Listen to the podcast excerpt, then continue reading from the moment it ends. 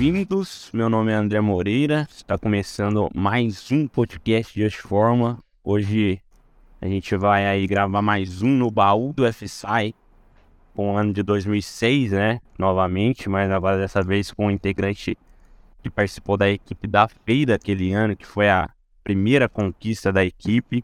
A gente está aqui com o Nicolino Foschini, é, que atualmente ele é coordenador do curso de engenharia da FAM e ele vai contar um pouco como foi essa trajetória no Fórmula SAE e tudo mais. Fala aí, Nicolino. Fala, André. Cara, é... obrigado aí primeiramente pelo convite. Estou muito contente em poder contribuir, colaborar aí com, com o seu projeto, o projeto da, dessa equipe, com as pessoas que provavelmente vão é, escutar a gente aí. Espero levar alguma, é, alguma informação, conteúdo. É, com, histórias a gente tem muitas para contar. Então, é, agradeço o convite, estou feliz em participar e acho que vai ser bem produtivo aqui. Ah, com certeza. Obrigado você aí pelo seu tempo. E é, eu não comentei, né, na, na introdução aí, mas é o primeiro de muitos anos, né, da, da FEI aí em primeiro lugar. Eu acho que. Eu não sei quanto, quanto tempo você ficou na, no Fórmula, né? Mas a gente vai descobrindo ao longo do episódio. Beleza? Beleza. Bom, ia pegar as primeiras equipes, mas é, a história deles lá é longa lá. é. Bom, no, no início, assim, cara, antes mesmo de falar de Fórmula SAE, a gente gostaria de. A gente gosta, assim, de conhecer um pouco sobre o convidado, né? Então, se você pudesse contar de onde você é, a sua cidade natal, é, por que você escolheu engenharia, né? Qual engenharia você cursou e tudo mais. Como foi isso? Legal. É, bom, eu desde pequeno aí já gosto de competições e corridas. A gente costuma usar o Ayrton Senna como referência e não é diferente no meu caso, com certeza. Eu nasci em 84, né? Então o Senna já estava aí é, nas pistas, acelerando. É, eu, infelizmente, assisti, presenciei o que aconteceu em 94. Mas uh, meu pai, né, que trouxe essa inspiração por... Ele chegou aí na, na, em algumas, algumas corridas do Senna, mas era uma coisa mais assim, de brasileiro daquele momento, né? Não era um, muito técnica a participação dele, é porque ele é da área comercial. E eu acho que eu fui me descobrindo aí nas corridas. Eu montava carrinho de papelão em casa desde pequeno. É, minha matéria no colégio melhor de todas era matemática e física. Então, quando eu fui fazer o teste vocacional ali para prestar o vestibular, deu cinco tipos de engenharia diferente. de prática, né? É bom em matemática e engenharia. Exatamente. É, bom, prestei vestibular em algumas instituições. Escolhi a FEI por vários motivos, né? financeiro, distância, é, a instituição por, ter, conhece, por ser conhecida no mercado, tal da tradição. A minha família também né, já tinha um conhecimento ali de que tinha alguns engenheiros da FEI que eles tinham contratado, né? A gente, na época, tinha uma indústria de ferramentaria é, que tinha engenharia, né? E... Pois bem, entrei ali, ingressei na FEI em 2004, né? No, no primeiro momento, para estudar engenharia de produção, das cinco engenharias que eu comentei, eu fui para produção por é, não me achar tão competente em matemática e física, é, até por ter feito colégio público, é, eu, eu, era o melhor de matemática e física, mas não me achava o melhor, né? Quando eu olhava para os colegas fora da, da, da, escola, os vizinhos e tudo mais, eu via que não era tão bom assim. Então, foi bom fazer engenharia de produção, talvez tenha menos cálculo. É, mas aí já comecei no primeiro, segundo ano, já vendo né, cálculo 1, cálculo 2, o clássico. Não mudou nada. É, não muda.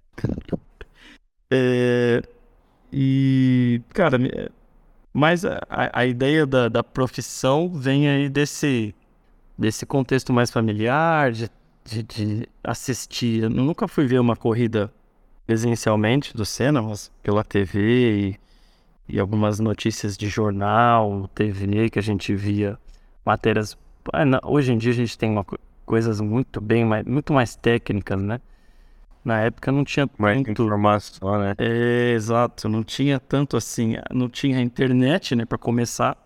É, eu, pelo menos, não tinha. Tá? Em 95 comecei a fazer curso ali de Windows 95.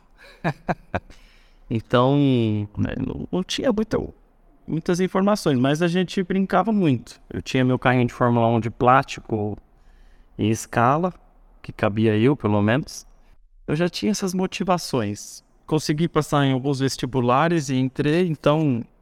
Mas aí você começou na, em produção e depois você mudou, então. Isso, e essa mudança tem, é, com certeza, o, a minha miragem, né? Tinha uma miragem e essa miragem ela foi tomando forma, assim, né? Fazendo uma analogia com, com essas miragens que a gente tem no deserto, minha miragem ela foi tomando forma quando eu vi os anúncios, né? Pela faculdade, os anúncios do Fórmula, do Baja, eles colocavam aqueles banners no corredor, principalmente no corredor de notas, ali onde a galera chamava de corredor da morte. É uma música que sempre passava ali. E eu tinha um colega meu, né, o Felipe, da sala de aula, que falava muito, né? Cara, vamos, vamos entrar, vamos entrar nesse projeto. Um dia a gente resolveu entrar no processo seletivo. E acho que eu não passei no processo seletivo, era do Baja, ele passou. E super frustrado ali, já era é, eu já estava no terceiro semestre, porque isso já era é, final do primeiro semestre de 2004. 2005, desculpa, 2004 quando eu ingressei.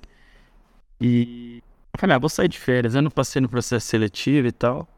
E saí de férias, mas aí no meio das férias me deu um, uma vontade assim de ir lá ver o que, que esses caras estavam fazendo e fui. É, ali eu descobri né? Que realmente tem gente que não tira férias, não curte o carnaval. é. Algumas pessoas que pensavam como eu, eu não conhecia. E foi amor à primeira vista, né, cara? Pelas pessoas um pouco depois. Mas pelo projeto, pelo, pelos que, pelas atividades, o que eles estavam fazendo, os objetivos claros, né, de construir um carro. Todo mundo motivado, né, para um objetivo e tal. É, cara. E aí a ideia da mudança do curso foi por isso, que eu entrei e falei, putz, né, comecei a olhar as grátis dos cursos de produção mecânica, falei, bom, lá na frente, no último ano, né, do oitavo para frente, no nono e décimo, é, as disciplinas de mecânica estão muito mais alinhadas, né? Não que eu ache isso hoje, mas na época era muito mais claro. É, e aí acabei mudando o curso. Fui, fui para mecânica, mudei inclusive o horário, eu saí da, do matutino, fui para noturno para poder ter mais tempo. Olha só, aí sim, mais de oficina. É, exatamente. E aí, e, e você cita oficina, me lembra, né, que o meu processo seletivo foi justamente esse, oficina, né? O que, que você sabe fazer? Ah, sei fazer isso, sei fazer aquilo. Não tinha uma prova, né? No caso do Fórmula, eles tinham aberto um processo seletivo para a primeira equipe, que era em 2004. Que... a FEI foi fundada junto com a competição, né? Então, em 2004. o projeto, eles participaram do, da primeira competição de 2004 sem o carro. Né? Foi com o TCC dos alunos. Esse, primeiro grupo de alunos que formou o projeto fez o TCC com a ideia de ter uma segunda fase do projeto, construir o carro em 2005. E a FEI apoiou, né? Teve coordenador de curso apoiando, o orientador do projeto apoiando eles conseguirem para a segunda fase quando eu entro aí, né? Mas eles não abriram um processo seletivo, né? Assim, como o Baja fazia, porque o Baja já tinha muito mais tradição na FEI. Então eu. Meu processo seletivo foi no, na prática mesmo, né? Na oficina ali. Mas antes de entrar no, no Fórmula, você participou do Baja ou. É, não, não. O Baja foi só mesmo é, tentar par entrar, participar do processo seletivo não, mas não, não cheguei a entrar. Como as oficinas são de parede, a gente depois acabou fazendo amizade e compartilhando muitas técnicas, muita tecnologia. Mas aí foi já com o projeto andando. Mas meu, minha experiência foi mesmo no Fórmula. Entendi. E então você entrou, aí você entrou no Fórmula em qual ano, assim? Foi em 2005? 2005, é, nas férias, cara. A família inteira lá na praia, curtindo. Eu tava com eles e bateu uma vontade de. Cara, vou lá. Porque eu já tinha escutado, né? O pessoal do, do, do Fórmula, do Baja, eles falavam muito do Baja na época. Né? O pessoal do Baja não, não, não, tira férias e trabalha muito, é um grupo muito fechado e tal. Cara, vou lá ver, né? E realmente, eu larguei as férias, a família para trás, fui lá, cheguei na oficina, tinha acho que umas quatro ou cinco pessoas. Eu falei, ok, eu queria entrar no projeto, eu queria saber como que eu faço para começar aqui. Ah, não, já, não, não o processo seletivo já foi e tal, não, não tem vaga. E, é, procura o coordenador, do, o orientador do, do form. É, aí eu fui atrás do professor da época, não achava ele de jeito nenhum lá, porque era período de férias, né? Eu acho que ele ficava uma vez por semana. E fui achar ele no dia seguinte. Depois que eu conversei com ele, ele falou: Não, a gente vai abrir um, um processo seletivo, né? Um pouco mais pra frente e tal, mas passa na oficina, procura o Lucas, Lucas Elias, era o capitão na época. Aproveitei o segundo dia, Fui na oficina de novo, depois conversei com ele, conversei com, procurei o Lucas. E justamente tava o Lucas lá no meio da oficina sozinho, serrando um madeirite gigantesco. Cara, eu esperei ele terminar de serrar, na hora que ele parou, ele olhou e falou, que esse cara, né, bicho? Mil trabalhar, né? Eu olhei pra ele e falei, cara, quem... Todo sujo, né? Que que... Como é que eu faço pra entrar no projeto e ajudar vocês? Ele pensou duas vezes, falou, putz, acho que, não sei, né? Na época, a gente não falou disso depois, né? Mas tô sozinho, a oficina toda suja, ele falou, cara, pega passou de varre aí, vai. aí entrei. Varre a oficina, comecei a ajudar ele, ele pô, era um madeirite gigante, pesado, se eu não me engano, ele tava fazendo o quadro de ferramentas, e aí vai, né? Aquelas caixas estavam começando a chegar na oficina, ferramenta e tudo mais, e, e reaproveitando ali, né? Então a entrada no projeto, o processo seletivo foi esse. É assim como, né? Depois disso, cara, cada processo seletivo é, é customizado o negócio, né? Não tem uma coisa certa. É, hoje em dia, se você pega todas as equipes, né? Tem o processo bem etapa por etapa, né? E, e assim, por mais que tenha esses processos, você vê que no final das contas o que vale é a motivação da, do integrante também, né? A vontade, né, digamos.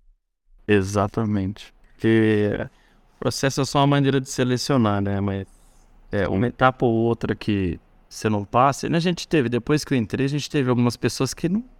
Ah, não o cara não fala inglês, né? Ele lê, escreve, mas não fala. Não adianta você querer colocar essa etapa. A gente tem muito em colocar. Algumas pessoas não passavam, a gente falou, mas o cara é bom, cara.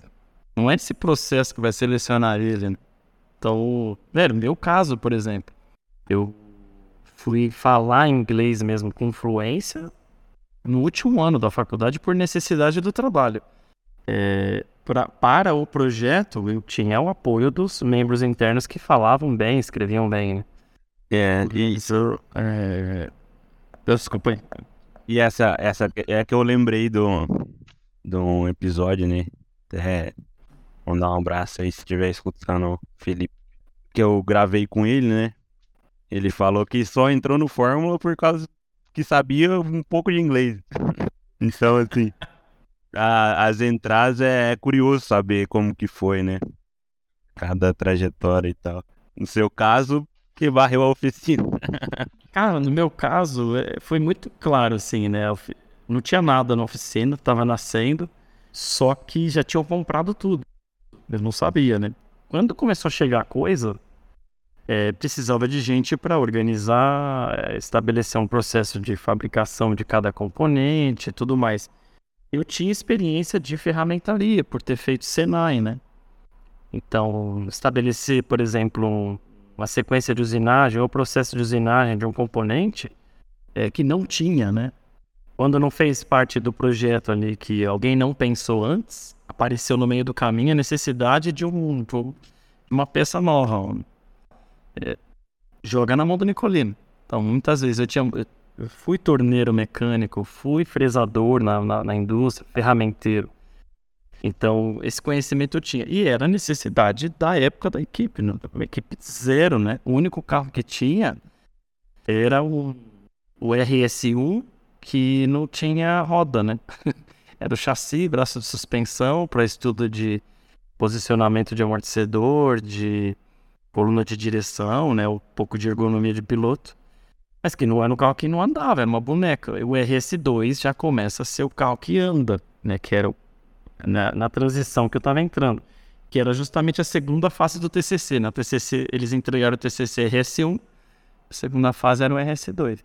O que tinha de experiência de oficina, eles queriam gente, né? Sim, não. É, é o, esses cursos técnicos ajudam bastante, né? Quem tá iniciando. O, nesse início aí de 2005, quando você entrou, quantos integrantes tinham? Você lembra, não? Cara, boa pergunta. 2005 tinha mais ou menos os mesmos membros de 2006, que aí eu, eu fiz uma colinha aqui, né, que você me avisou antes, eu me preparei, tinha é, né, 16 pessoas em 2006. Mas a gente fez uma certa captação antes da competição de 2006. É, então, tinha mais ou menos esse número, porque se você. O que, que aconteceu? Algumas pessoas que se formaram do TCC do RS1 saíram, não continuaram no RS2, outros ficaram. Então, mais ou menos metade da equipe, menos, né? Uns quatro integrantes devem ter ficado por RS2. É, acho que a competição permitia essa questão de ter mais seis meses, alguém participando. E a gente fez uma certa captação. Então devia ter na casa de 15 pessoas, assim, para ter um número, né, de referência. Ah, é. Hoje em dia você vê equipe muito grande, né? E eu acho que a, a FEI desde o início tem é, poucos integrantes, né? É, em comparação às outras equipes. É, isso era uma coisa que me assustava quando eu cheguei na competição de 2005, e foi realmente a segunda, né? É, ah, não, desculpa, o RS1, desculpa, o TCC, eles não chamaram de RS1. O RS1 foi o primeiro carro de 2005 que andou. Ah. É, é, o primeiro o TCC não tinha nome nenhum. É, a gente batizou já no RS1, que foi para 2005 em Piracicaba. Você chegou aí nessa competição em 2005? Foi seu fui, fui. É, e quando eu cheguei, o que me assustou foi quando eu vi os ônibus lotados de aluno. Assim, membro da equipe né, não inscrito na equipe, pela limitação, se eu não me engano, de 20, né, na época, não sei se ainda tem essa limitação, mas os ônibus você via claramente que eram aluno, alunos que participaram do projeto. Aí eu dei uma assustada, falei, caramba, a equipe é pequena aqui, né? em 2006, como foi no Rio, é, realmente acho que as participações das faculdades deram uma cortada, porque tinha um investimento maior. É, mas em, em Piracicaba, em 2005, foi, cara, muita gente, bastante gente mesmo. Aquela eu participei. Piracicaba eu tava junto lá com a galera. O, o, o essa, esse, esse pequeno grupo do DCC levou a gente, né? É, como bicho ali aprendendo o que, que era a competição. Eles também, porque era a primeira competição do Fórmula. Os juízes eram praticamente os juízes que a SAE tinha de outras, outras competições estudantis, né? Praticamente do Baja. Os nomes clássicos aí que a gente conhece. É... Então tava todo mundo formando a primeira competição ali. Foi bem bacana, vários problemas rolando. O problema principal, que é o que desencadeou em 2006, que é o RS2, né? O RS1, o grande problema dele era o motor. Claramente, na competição, cara, carro fumando pra caramba, queimando óleo, né? E para 2006 era o maior desafio aí. É, ter um motor confiável que dava para pisar e o, o, piloto pisar e ter a resposta, né? É... Cara, as primeiras competições, né? Eram, eram os Frankenstein, os carros over, cara. Eu não, lembro o peso do carro, não sei se eu anotei o peso do carro, mas a over, a gente via depois, no ano seguinte, a redução de massa absurda. Cara, como esse carro tava pesado, bicho. É que em, do, em 2005 foi a, a, primeira realmente que teve os carros rodando, né? É, acho que 2004 deve ter sido lá, se eu não me engano. Mas foi só o carro da USP São Carlos, se eu não me engano, naquele né? amarelinho clássico. Os adesivos da UGS. Isso é assim. Toda, ah, todos os outros fabricantes com o projeto em, em, em, papel. Desculpa te cortar. Não, tranquilo. 2005 é, você lembra como que foi a, a, sensação assim de ver os carros na pista, é, as equipes? Você tem uma, uma memória assim de alguma equipe que te marcou lá em 2005? Em 2005, cara, bem remoto. A, eu não tinha experiência em competição mesmo, né? De estar competindo, né? Era mais aquela visão de fora. Então, como eu estava competindo, é... eu só tinha olhos para aquele carro, né? O da FEI, o RS1. Tinha que fazer andar o carro, né? É... A gente ajudava assim, né? Meio que to todos os problemas, né? Tinha que ajudar a pensar, tinha que ter solução rápida. Era um corre-corre danado, né, cara? É, eu, eu lembro de era poucos carros assim, carros todos muito parecidos assim, com aro grande. Eu não lembro o aro, se era aro 13. Não, era, era, era aro 13, né? Que agora acho que a galera usa uns aros bem menores, né? É, aro 10, 8. E eram os, cara, os carros muito parecidos, anéis da mesma altura. É, ninguém tinha de direito de colocar um carro em cima. Os juízes, né, para explicar que não podia ligar o carro no box sem um juiz junto. Quando ia ver, já tava o carro ligado, a molecada desesperada para esquentar motor, para entrar para competição. Então era assim, é, é uma memória muito remota, né, que eu tenho. Mas lembro desses pro... vários problemas que a gente tinha, mas essa questão da a própria organização da competição, né? Tava se organizando ali, né? Hoje em dia, muito mais disseminada a questão das informações de, de regras, né? Todo o pessoal já vai sabendo o que, que é a competição, pelo menos. Exatamente. Os juízes, né, com o regulamento já na ponta da língua, os, é, os integrantes, os horários, né, gente? Acho que se eu não me engano, o, o, o, autocross foi no sábado. Cara, era de noite rolando autocross, não tinha luz ali no, no ECPA, na área onde estava fazendo, e foi. É, porque assim, foi se abrindo o tempo, né? Ah, a, a, a, pista vai encerrar às 16 horas. Não chegou ninguém. e os caras com testando motor, é, tentando fazer o carro e ir pro autocross. Então os juízes abriram, não, tá bom, vai, não vai encerrar 16, vai encerrar 17. Se eu não me engano, autocross aconteceu Motocross não, mas o skatepad, se eu não me engano, aconteceu escurecendo, assim. Eu não lembro de ter acontecido isso em 2007, por exemplo, depois. É, é eu tive... Normalmente eles fecham e é isso aí. Mas, fazendo um pouco paralelo com o ano passado, né, que o pessoal tava voltando de pandemia e tudo mais, o ano passado o autocross também ficou bastante tempo aberto, assim, depois do horário, cara. Foi foi legal, assim, ver, a, ver as equipes conseguindo no final ali colocar o carro na pista, né? E essa flexibilidade, questão do comitê para entender que tá sendo um, foi um reboot, né, para as equipes. Exato. pandemia. É, é, a própria estrutura da ECPA não, não, não, não tava assim, né, com preparada para é, pensar um box que, te, que, que permitia é, lógico, a SAE pensou nisso antes, mas a gente pegou vários problemas no dia, do tipo, ah, o carro é muito baixo, ele não faz um. Não sobe aquele, aquele morrinho ali com grama, que um baixo faria normalmente. Algumas coisas que a gente foi pegando ali na hora, né? É. Bom, aí, aí no segundo ano você falou que o problema de 2005 foi o motor, né? E no segundo ano vocês focaram para resolver isso aí. É, 2005 a gente teve um problemão com o motor dias antes da competição, a gente conseguiu resolver, mas foi para competição sem tempo de colocar no dinamômetro, fazer uma calibração minimamente ali do, da injeção, né? E a gente competiu como deu. Para 2006 era o, o subsistema a menina dos olhos, né? Todo mundo de olho ali, o que, que vai acontecer. Contanto que eu não, eu, não, eu não fazia parte do motor, né? Do subsistema.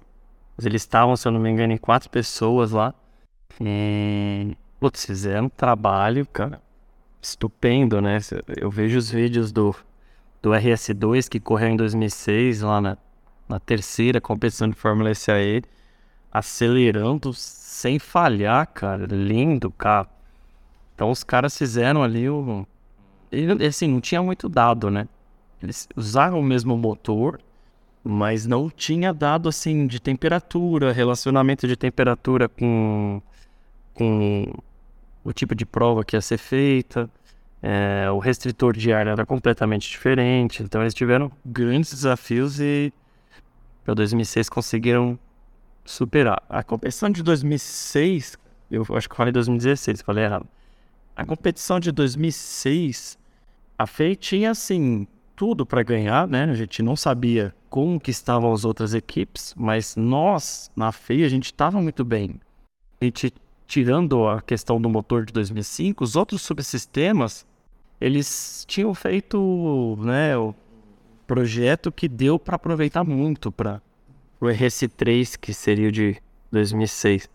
É, então a gente tinha bastante tempo de teste com o RS1, deu para testar bastante coisa e o desafio era fazer o segundo carro. O problema que era assim que a gente tinha, além do, do desafio do motor, era a equipe, porque a, a galera que formou o RS1 em 2005 saiu, né? Não podia ficar. Eles literalmente saíram.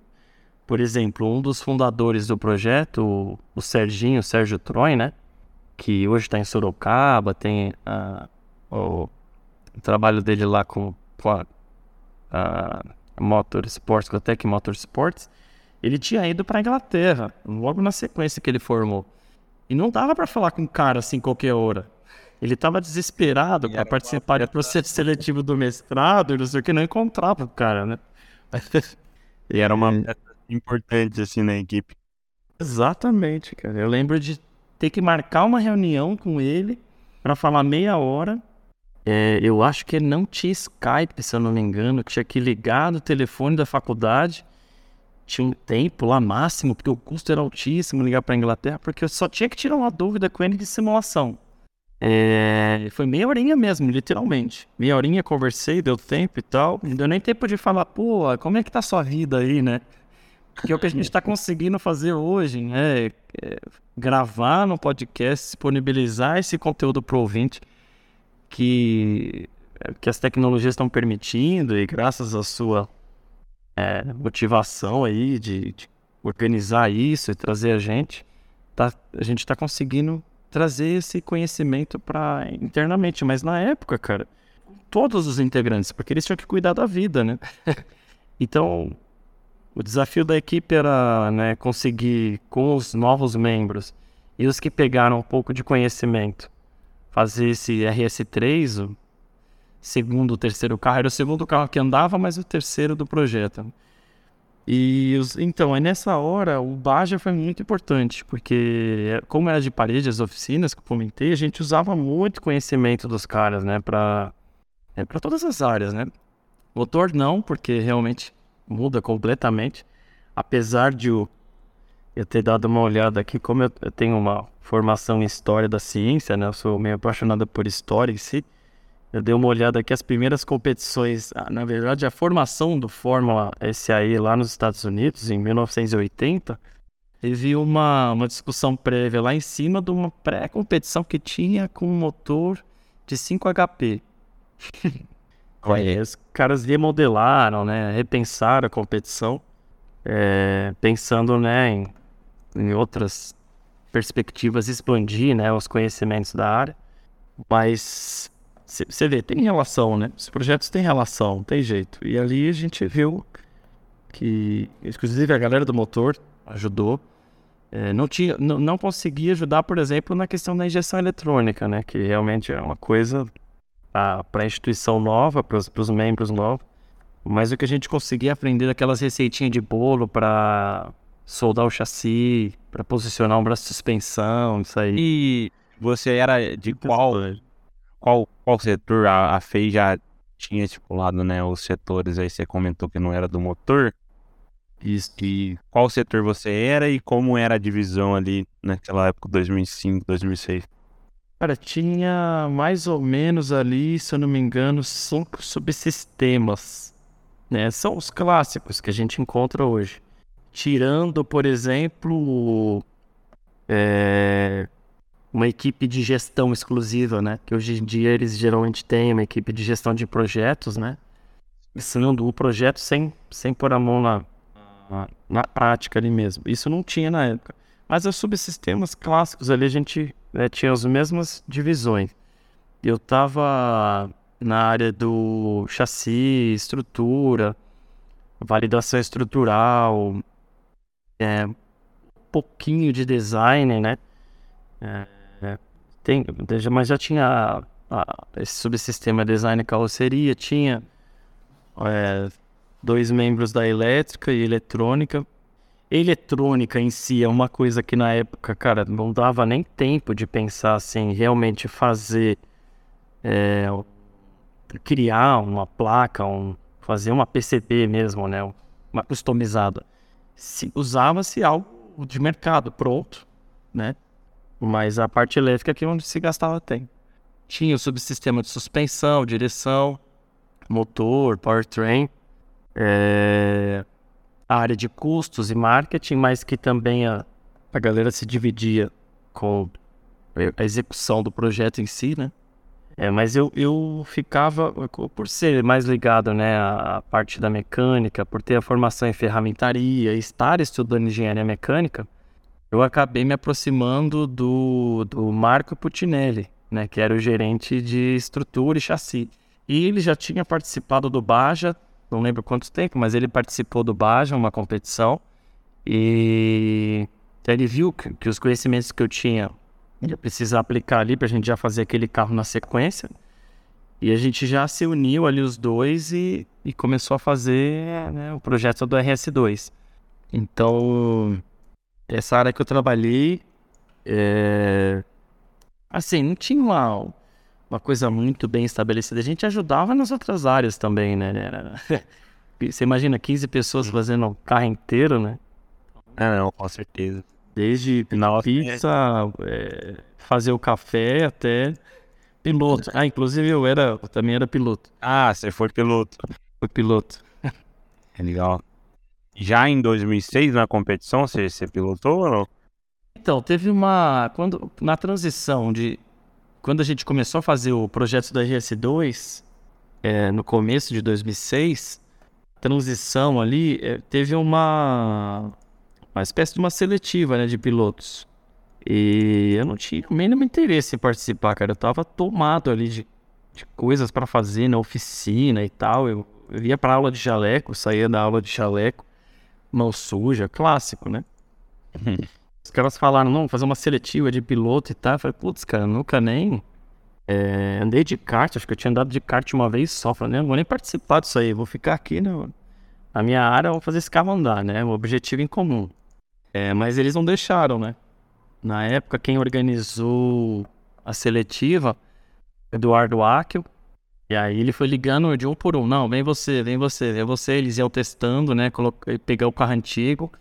Fiz lá uma pista de cones, colocava o candidato e cronômetro. Eu lembro de estar trabalhando na oficina limando tubo, arregaçando tubo. Na. Tô zoando, brincadeira. E ali já dava tempo de dar umas matadas ainda. A gente não, não tinha ideia né, do, do, tempo que a gente ia ter né, no final do projeto, mas parecia aparentemente que estava tranquilo, que não foi. Vou chegar lá, mas é, arregaçando o tubo e pediram para me chamar lá. Nico, Nico, Nico. Tua vez lá na seletiva, na, na pista. Eu falei, não, não, não vou, relaxa, deixa pra lá. Não, vai lá, vai lá, os caras estão chamando, todo mundo vai participar. Eu falei, não, pô, deixa pra lá. E eu era magrinho, né, levinho, então, tá, pô, esse cara aí também vai que faz alguma coisa. E... É, né, nessas horas a, a altura, o peso ali agrega bastante também, né? Exatamente. É o, é o peso do carro, né? vai aumentar ou vai diminuir. Ele. Cara, isso era comecinho de 2006. Eu lembro do chassi tá fazendo projeto ali em fevereiro, alguma coisa assim. Se eu não me engano, era uma seletiva meio que de época de carnaval, mais ou menos. Não vou lembrar as datas. Aí, ia lá o capacete, macacão, luva, a gente fazia o negócio certinho até hoje. A preocupação da FEI com segurança é absurda, né? Eu acho que de todas as faculdades, mas é que eu nunca explorei esse assunto é, de, outras, de outras faculdades, mas na FEA a preocupação era absurda, cara. Roberto Bortolúcio, Ricardo Bock, os caras passavam na oficina né, diariamente e, e, davam assim aulas mesmo de segurança, é, contavam histórias de problemas que tiveram e que não poderia ser repetido.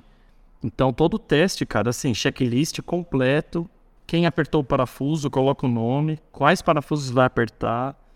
É, então, no dia que o carro ia andar, era praticamente checklist é, antes e depois o carro andando.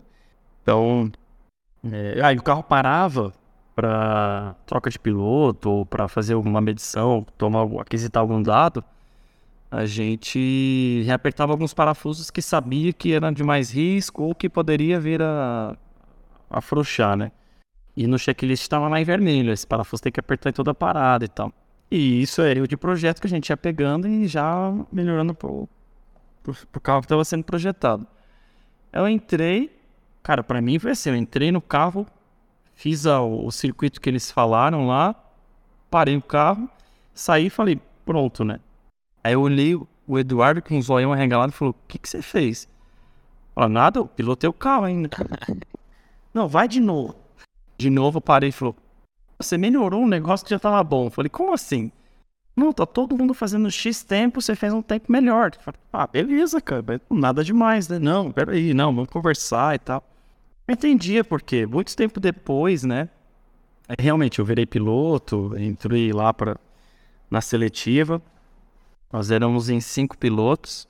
É, o, o, capitão da equipe, o Lucas, ele era o piloto de teste mesmo oficial, né? Ah, fez uma mudança de projeto, ele ia lá direto. Então a gente ficava mais voltado para competição. Porque o carro estava nascendo, né? Tinha que fazer o carro, não dava para ficar pilotando lá. Né? Era mais uma seletiva só para saber o tamanho do macacão que ia comprar e sapatilha. é. é. Muito tempo depois eu fui né, entender, né? Uma das coisas que eu acho de eu ter andado bem aquele dia é porque eu andava muito de moto. E por ser um veículo monoposto, tentar no meio do carro, é... Luiz deu uma noção melhor essa questão mais espacial e tal. E é uma das coisas que. A única coisa que eu pensei. E depois eu fui tentar estudar um pouco sobre pilotagem, né? Que é os livros clássicos do Senna e tudo mais, mas não dava tempo, né, cara? Não tinha jeito. Era mais uma, era mais uma atividade da equipe, né? Pilotar. Mas aí. Não dava tempo. O carro de 2006, eu não, não vou adiantar, não, desculpa. Importante. Não, beleza. Eu ia perguntar se você chegou a fazer uma prova na competição em 2006 já, ou mais pra frente também, né? Como foi, assim, na prova? Então, o carro de 2006, a gente, a gente não teve nenhum problema, assim, é, como o RS1, que teve um problema com o motor pré-competição, a gente não teve um problema específico. Problemas comuns de, de carro, né? Ali, de montagem, usinagem, é, esperar chegar o amortecedor, esse tipo de coisa. Só que o cronograma ele foi bem para frente, cara. Apesar de a gente ter é, 16 pessoas trabalhando assim, quase 24 horas mesmo, só parava de madrugada porque a FEI não deixava, né? Tinha restrição. A gente só ia trabalhar de madrugada, se eu não me engano, 30 dias antes da competição. Tinha uma janela lá que a FEI deixava. É... Mesmo esse turno intenso, eu acho que eu tenho um cronograma até hoje. Começava às 7 horas, até às 11, todo dia. Tinha o um nome de cada pessoa, o que, que ia fazer. O capitão fez na época. Mesmo assim, a gente passou um perrengue no final ali, na reta final da competição, foi o negócio de botar o carro no chão, se eu não me engano, uma semana antes da competição, cara. é, é, eu acho que é clássico, né, de das equipes aí, eu acho, pelo menos o pessoal que eu conversei e os convidados aqui de Fórmula, todo mundo passa por essa experiência de correria no, deixar o carro pronto bem nas vésperas, assim. é, mas assim, pelo cronograma era pra estar tá pronto antes, né? Lógico, mas não teve jeito, cara. Foi é, finalzinho ali, aquela questão de. Que nem no, no RS1 a gente fez fibra de vidro. RS2, fibra de carbono. Então ficou pronto nas últimas, né? Eu lembro bem do William, É... Ele aqui trabalhou com a carroceria do RS2, né? Tava nos desafios lá da fibra de carbono. Eram, sei lá, 15 dias antes da competição, ele tá separando o molde que ele usou para fazer a carroceria, ter, aliás, terminando o molde que ele ia fazer a carroceria final. E aí a gente, na época, né, tirou foto do celular dele, que ele tava puto de madrugada, assim, cara, é, xingando, não vou falar palavrão aqui, não sei quem tá escutando a gente, vou evitar, mas ele falou palavrão, falou, olha a hora que eu tô na faculdade, filmou o celular, assim, putz, celularzão da antiga, aqueles de flip de abrir, né, 4h22 da manhã, terminando esse negócio aqui, aí a gente já tava nos 30 dias que a FEI deixava trabalhar de madrugada, né. Já tava no limite do clube. No limite, ele, pelo amor de Deus, deixa a gente trabalhar, né? E, e aí nessa altura já era, estudava só o horário de aula mesmo, né? Aula para praticamente todo mundo estudava à noite. É, entrava às 19, saía às 21h50, 22, oficina, direto. Dormia quase nada, tinha colchonete na faculdade. Clássico, né? É, deu tempo, cara, deu tempo de tirar foto do carro antes de pôr adesivo de patrocinador, fazer o batismo do carro que a gente lá na FEI faz na capela, né? Uma oração ali e tal. E tirar algumas fotos. Isso tudo em um dia só. Porque era a cobrança do, da galera do marketing ali, né? Pra divulgação. Esse dia. É, hoje a gente tem rollout, não sei. é. é, organiza um evento, né? De, é, de, de, de inauguração, de lançamento, marketing para né, faculdades, principalmente fora do Brasil, né? Sim. Putz. Eu vejo muito a Unicamp fazer, né? Eu lembro do elétrico da Unicamp com lançamentos, tal, uma coisa cinematográfica mesmo, que é legal pra caramba. Sim, sim. Mas quando tem, tem as duas correrias também, né? Se você dá na correria da competição competição, o importante é a competição, né? é, esse esse pré-competição que eu lembro, é, a competição foi de 6 a 8 de outubro, né? A gente conseguiu pôr o carro no chão para testar um traçado minimamente assim, um motocross, é, dois dias antes da competição. Era acho que dia 4 de outubro. A gente estava com o carro no chão, aí sim, os pilotos que iam estar na competição fazendo um autocross e um skid pad ali. A gente tava sentindo o lag do turbo pela primeira vez. Puta lag. Torque absurdo, aquele, aquele conjunto que eles montaram, né? Até marquei, eu anotei aqui, acho que era 6 kgf metro de torque. Tiraram 97 cavalos de potência do CBR 600 RE. Com uma turbina Gait gigantesca, cara. É, e a gente sentindo o carro pela primeira vez é, um dia antes de viajar. A gente ia viajar dia 5 de outubro. Ali já deu pra sentir que ia ganhar ou não?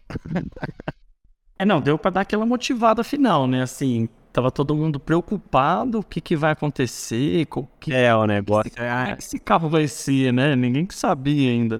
É, mas é, motivou, motivou, assim. A gente nunca pensou assim, pô, a gente vai ganhar essa. É, a gente sempre falou, né? tem que ganhar, né? Tem que ganhar, mas a gente não vai, né? Nunca teve essa certeza. Teve essa. O foco total em ganhar. Mas ali deu aquela motivada final que precisava, porque tava, a galera tava muito cansada, cara. Capitão, é, o Lucas tinha que se desdobrar ali, enchendo o saco da galera mesmo. Pô, vamos lá, vamos, né, cumprir o horário e tal. Que o cansaço era tremendo, cara. Era, era grande mesmo. É, contanto que no, no dia de sexta para sábado, que já ia ter as, já iam começar as provas dinâmicas, eles fizeram os pilotos dormirem, né? De sexta para sábado, ó, piloto, tchau, não quero ver nenhum piloto aqui. Foi ali que eu consegui descansar mesmo.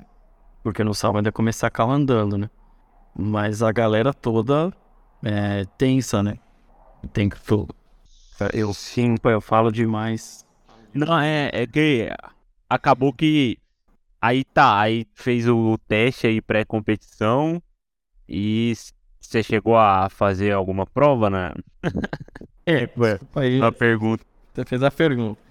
Eu É, por, por, é, é, por eu ter feito ali os testes com o carro e ter é, conseguido levar o carro assim com um pouco mais de, de tranquilidade, eles me jogaram já direto pro, pro Enduro.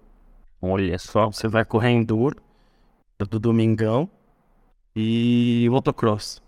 E, é, corri esses, essas duas provas. Na, na, no Autocross, no sábado, cara, eu lembro de estar tá uma mega chuva assim. Ruim, ruim. É a gente está no Rio de Janeiro, né? Lá no Campos dos Afonsos onde tem o Museu Aeroespacial, então é uma, antiga, uma pista desativada. Desativada entre aspas, né? Dizem que um voo particular outro ainda pousa, mas é uma pista desativada de pouso de aeronave que é construída com blocos de concreto. Só que é antigo, né? A movimentação dos blocos ali já tem uns degraus de alguns milímetros. Entre um bloco e outro tem umas graminhas, né? Então tinha essa pista no sábado com chuva. Nossa. É, algumas coisas que a gente estava descobrindo que não podia fazer, né? Correr com push bar na mão. Luiz vinha correndo e falava, gente, para. Estão correndo com push bar, estão correndo com extintor. Não, anda, não, não precisa ter pressa. Não, mas a pro. Não, esquece, para. E, e, essa competição que foi no Rio de Janeiro, né? Um pouco peculiar, né? Eu diria que é um espaço aberto, igual você estava comentando aí. Tem algumas diferenças. Exato. Com chuva ainda. É, o, se eu não me engano, a única cobertura que tinha, eles fizeram ali bem na entrada do, do, do da pista de pouso, a pequena tenda com umas tomadas de tempo. Ficavam dois juízes e alguns cones. Do lado tinha o autocross em uma pista que era um pouco menor, mas o asfalto era pior, né? Porque eles separaram esse primeiro espaço pro, pro enduro, segundo pro protocross, e mais perto do museu, ali onde tem um paredão, esse aí montou algumas tendas, se eu não me engano, umas seis tendas ali, que era para fazer as provas de, de segurança ali, né? Parte mais estática e tal. As estáticas de custos, marketing, apresentação do projeto foram dentro do museu, num auditóriozinho que teve lá. Mas não dava para entrar carro, né, por ser museu. Então a única área que não chovia, como você comentou, era nessas tendas aí da prova de segurança.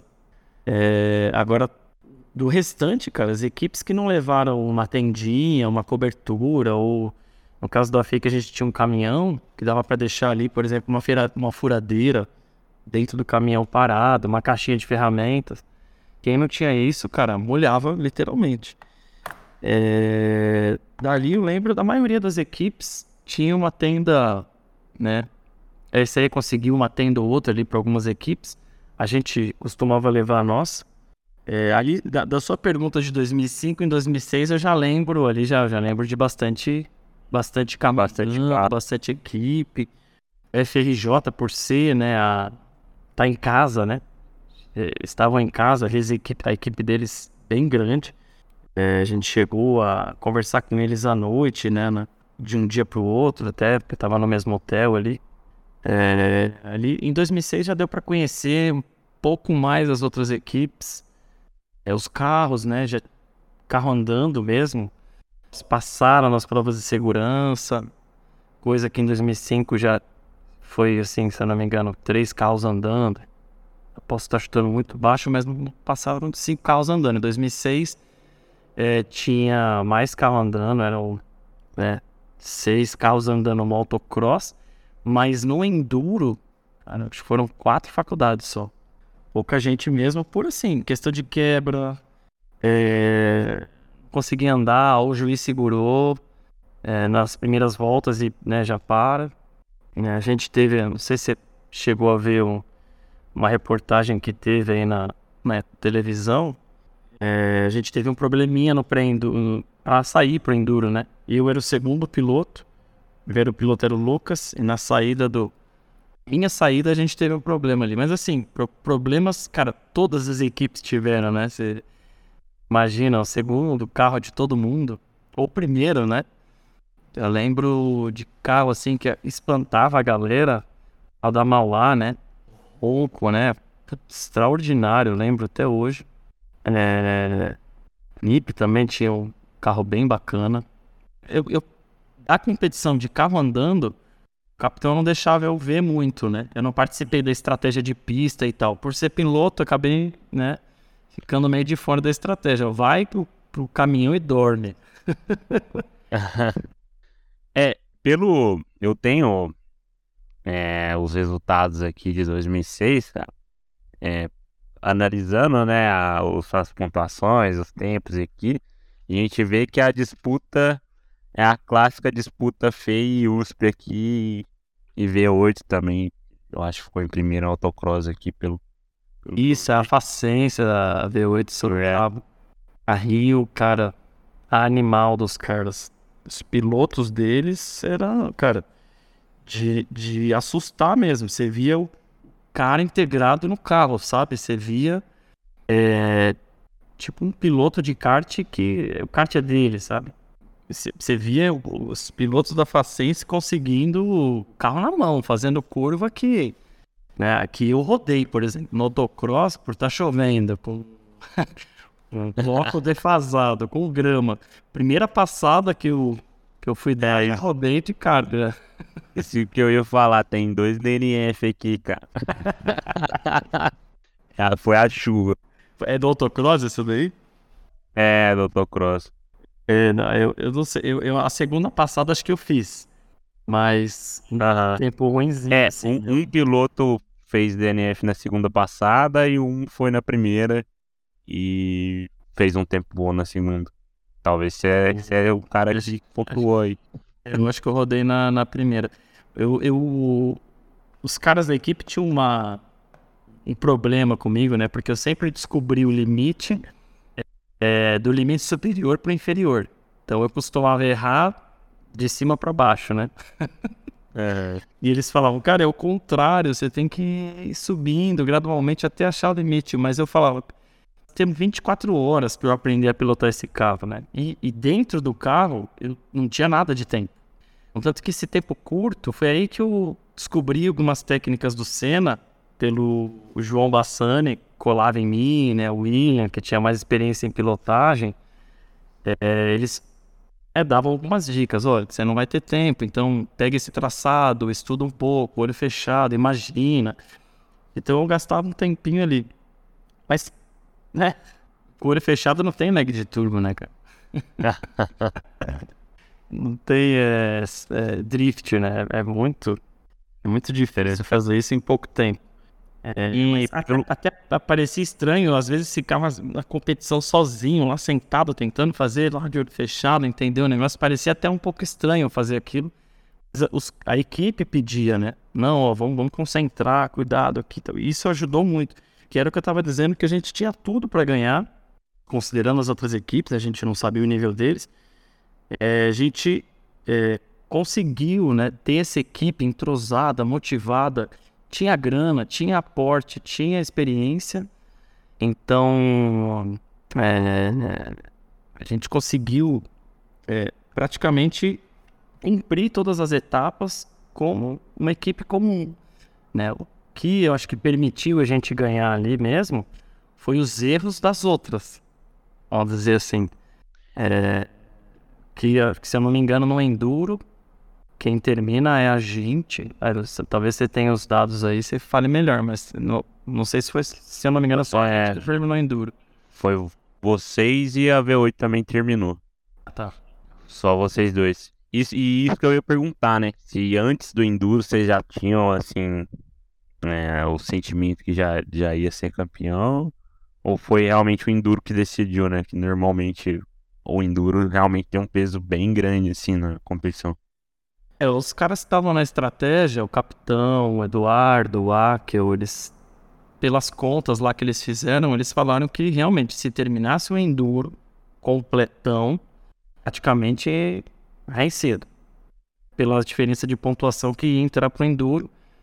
É, se eu não me engano, o único diferencial seria economia de combustível, é, que a gente não tava nada bem, né? Por ter um, turbo, Mas pela, pelas contas, né, os limites de pontuação que ia ser descontado por economia de combustível e tal, a gente ia ganhar.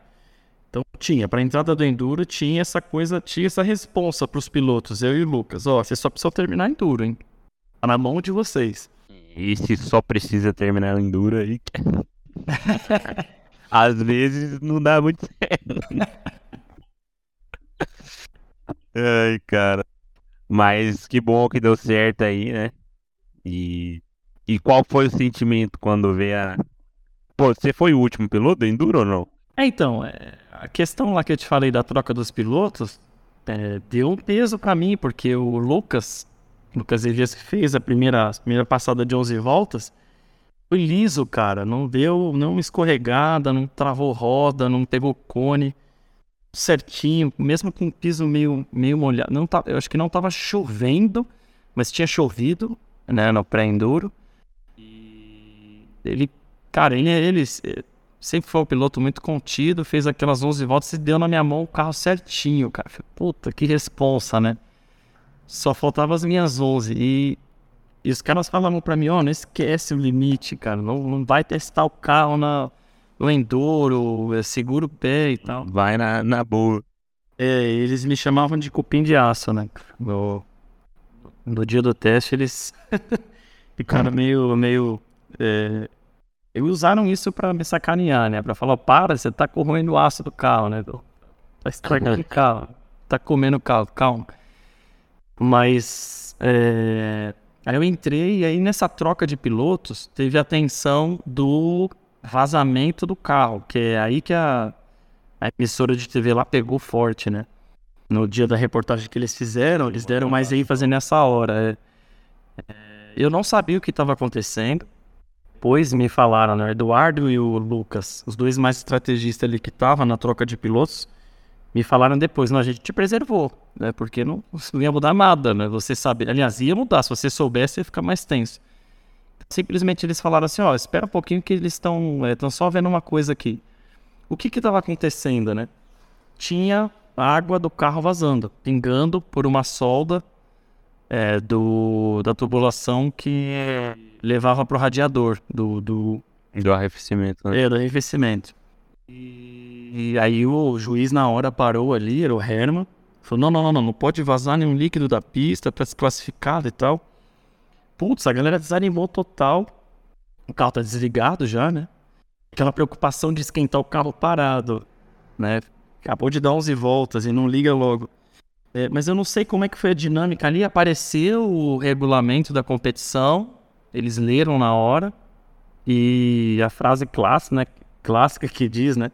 É, não pode vazar nenhum fluido da pista, é, desde que não, é, não, é, o carro não vai poder correr mas é, desde que não. O carro pode correr desde que não é, atrapalhe a integridade da pista. Então, eles chegaram à conclusão de que a água não atrapalharia e tudo mais, já estava chovendo. uhum, não ia mudar nada mais a. E o Herman libera ali na hora com os outros juízes, ele era o diretor de provas. E aí só, só vinha um tapa no capacete assim. Pau, vai, boa sorte, né? Liga o carro e sai. É, e realmente, eu fui bem mais contido do que nos testes, fui sentindo o carro ali. Mas, cara, a grama e o leg do turbo, os dois juntos, com deslizamento do pneu é, frio, né? Por estar molhado, torque muito alto, toda hora traseirada, né? Traseirada, toda hora. Eu vejo nos vídeos e falo, caramba, cara, como é que esse carro não rodou? Não sei. É, o volante estava extremamente duro, cara, direção durona que a gente só foi descobrir nos Estados Unidos em 2007 por que estava duro. É um juiz na prova de design, é por isso que é importante né, se concentrar bastante na prova de design. É um recado aí para quem está participando. Quem já é, é veterano sabe, mas quem está entrando a se dedicar muito na prova de design e escutar né, o feedback do juiz com a mente aberta. Né? Nunca achar que o juiz está querendo segurar o carro, segurar a equipe, que está querendo privilegiar onde ele estudou, que na época rolava muito esses boatos. Eu cheguei a pensar isso e hoje eu vejo que um erro meu, né? É, foi um juiz nos Estados Unidos que virou e falou: gente, vocês estão com a caixa de direção, um suporte de fixação com três furos. Quando vocês fazem isso, vocês vão né, criar um plano, vai deslocar, né? Se você não tiver uma, pura, uma furação perfeita, você vai deslocar ali o eixo da direção, né? O eixo de corre, a caixa de direção e a linha de, de, da direção. Vai ficar tudo voando, justamente o que aconteceu. O juiz falou, corta esse ponto, corta esse terceiro ponto que vocês vão ver. Ah, parecia uma direção hidráulica depois. Negócio era simples, né, teoricamente. Simples, cara, era simples. Era assim, um problema de geometria analítica mesmo. Ele falou, para você fazer uma direção, você precisa de uma linha, são dois pontos, não coloca o terceiro. É, e depois, depois dessa, desse feedback, mudou completamente a minha visão da competição, da, de, de, de, do, da estrutura que essa aí organiza é para fazer realmente uma geração de conhecimento, gestão do conhecimento ali de todos os membros e para ela também criar um arcabouço de conhecimento. É, mas só voltando, o carro era duro. Eu não sei como é que eu segurava aquele carro, mas consegui fechar ali as 11 voltas, parei sem saber o que tinha acontecido. Aí já tava todo mundo pulando. A hora que eu olhei pro lado, a galera. Que é a imagem inicial da gravação lá, todo mundo já chorando, gritando, pulando. Engraçado é que você vê os caras hoje, né, formados, né, na gerência de uma engenharia aqui, outro fora do Brasil, top, engravatado em LinkedIn, todo bonito. a cara desse vídeo, olho vermelho, chorando, mão suja, passando fome, cara. Putz. no limite. É, no limite. É bem isso, cara. Eu tenho uma, uma pergunta aqui, cara, que é bem talvez bem interessante. Você estava falando de gerações e tal. Eu acho que o, o Fórmula, esse aí tem muito disso, né? Eu não sei se a minha pergunta é, né? Se em 2006 lá na, ou 2005, sua primeira competição, você tinha noção da dimensão do, do Fórmula e queria transcender assim gerações. A gente tá na pô, 2023 conversando sobre Fórmula. Pois é, cara, olha só muitos anos depois. Não, não tinha. Respondendo assim, você não tinha essa ideia de qual seria a projeção, né? Qual seria o futuro da competição? Não, a gente sabia que ia continuar, mas, exemplo, a gente não tinha ideia de que, bom, pelo menos eu, né? De que ia ter uma, uma divulgação em rede nacional, por uma emissora, né? Isso quando eu entrei, né? A gente sabendo pré-competição, né? Por causa da assessoria ali. Mas na pré-competição era só um objetivo em comum de fazer o carro. De ter um objetivo de vida mesmo, de, de é, ter uma filosofia de vida que é, me moldava e que, não, como é que eu posso dizer, que concatenava tudo o que eu queria ser na época, ali em 2005, né?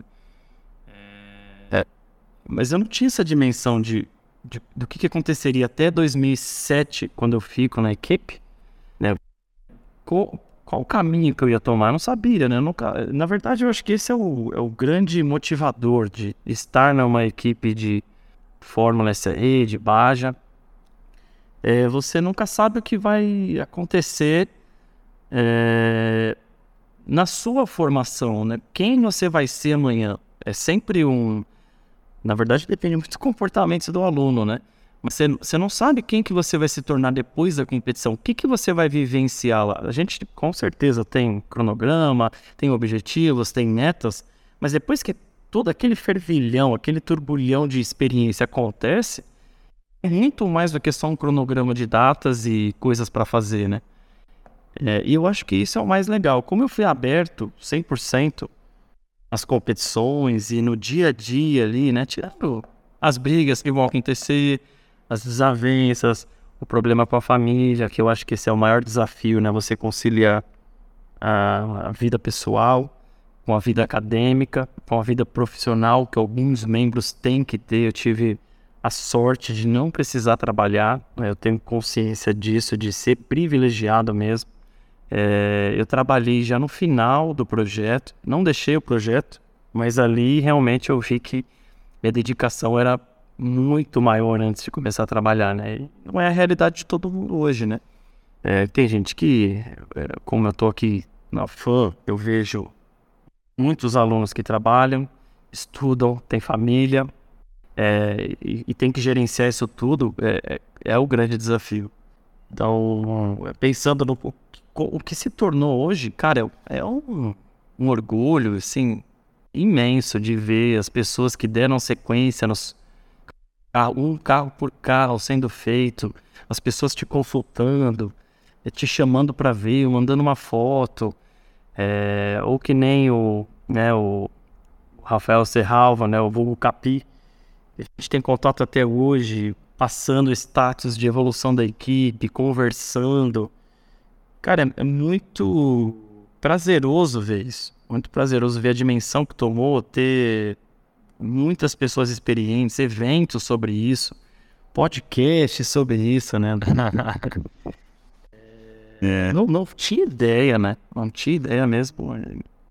Um dia eu poderia estar aqui com você conversando Peço até desculpa se eu tô falando demais, mas assim, é muita. É, muita coisa que eu vivi que eu nunca sentei para conversar no bar, assim, de uma coisa completa. Nunca sentei na faculdade uhum. para contar para os meus alunos tudo que eu vivi.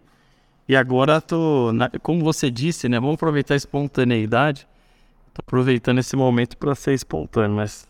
Não, legal, cara. A gente, pô, o objetivo é esse, é saber a trajetória do pessoal, tentar resgatar e tudo mais. E antes de saber um pouco mais desse pós, né, a equipe pós-fórmula, é, eu gostaria de saber da competição internacional aí que você falou de Michigan, como que foi, com, depois que saiu de 2006, né, qual que era a expectativa de vocês, como que saiu ali? O, é, depois de 2006, aquela comemoração, cara, absurda, né, de tirar aquele peso e tal é, todo mundo com missão cumprida, voltando para a faculdade, o carro vai para não sei para onde, salão do automóvel. 2006 foi um ano de ouro, né? É, da indústria, do cenário brasileiro, político, das instituições de ensino. A gente estava num momento muito bom, então a FEI levou o carro para tudo que é lugar. E tinha muito aluno entrando, a FEI estava bem mesmo. Eu não sei como está hoje, não que não esteja bem hoje, mas na época que eu estava lá estava bem, né? É, e aí, para 2007, para os Estados Unidos, não teve muitos entraves com relação financeira. E era mais uma questão assim de acabar com aquele, aquela síndrome de cão vira-lata que o brasileiro tem, né? Do tipo, ah, não fala inglês, vou viajar para fora, é, eu sou inferior. Que eu tinha, né? Eu chegava a pensar isso em alguns momentos que tinha que sentar para refazer um, um componente que não tinha funcionado no carro, alguma coisa desse tipo, que eu, eu, imaginava uma futura competição nos Estados Unidos, técnica, em outro idioma, que eu teria que estar de frente com um engenheiro, né, que tem mais experiência do que eu, por ser uma competição mais antiga, ou por ser, talvez, na minha, na minha cabeça uma, um país de é, primeiro mundo mais avançado, isso me gerava um certo medo. E quem é, eu, eu quebrei nessas né, essas ideias, essas, essas, barreiras que eu colocava na minha cabeça quando eu fui para lá. Eu vi que realmente não precisava ter criado esses monstros, esses pesadelos na minha cabeça, porque né, eram todos iguais, os mesmos desafios, com certeza, né? Ou por ser, ou por ter câmbio diferente do real do, pro dólar é por eles terem mais tempo de competição, isso com certeza tem um diferencial para eles grande, né? Por exemplo, a coisa que eu lembro de duas, duas, duas lembranças fortes que eu tenho assim que mostra que aquela competição era muito mais, é, como é que eu posso chamar, complexa e, e madura. Acho que a palavra é madura, muito mais madura que a do Brasil. Era, por exemplo, você ter uma fila na, na Enduro de 15 carros ligados né, para entrar pro Enduro. Era inimaginável aquilo para mim no, no, Rio de Janeiro. A gente ficou parado na porta do Rio de, no, do, do, do, autocross, na verdade. Desculpa, não era Enduro, não, do autocross. Ficou parado na porta do autocross para começar no Rio de Janeiro uns 15 minutos. Tinha ninguém andando. É, só assim, mexendo no carro, isso e aquilo. Os Estados Unidos era carro ligado e, meu, será que o carro vai ferver? Tá parado, acelerando. E graças a Deus não ferveu, a gente conseguiu andar. Essa é uma, é, é uma das coisas que eu vejo que a competição deles. Eu, eu não sei como tá hoje, minha, minha experiência é de 2007, né? É, tem quase 10 anos aí, não. É, menos, né? Mas.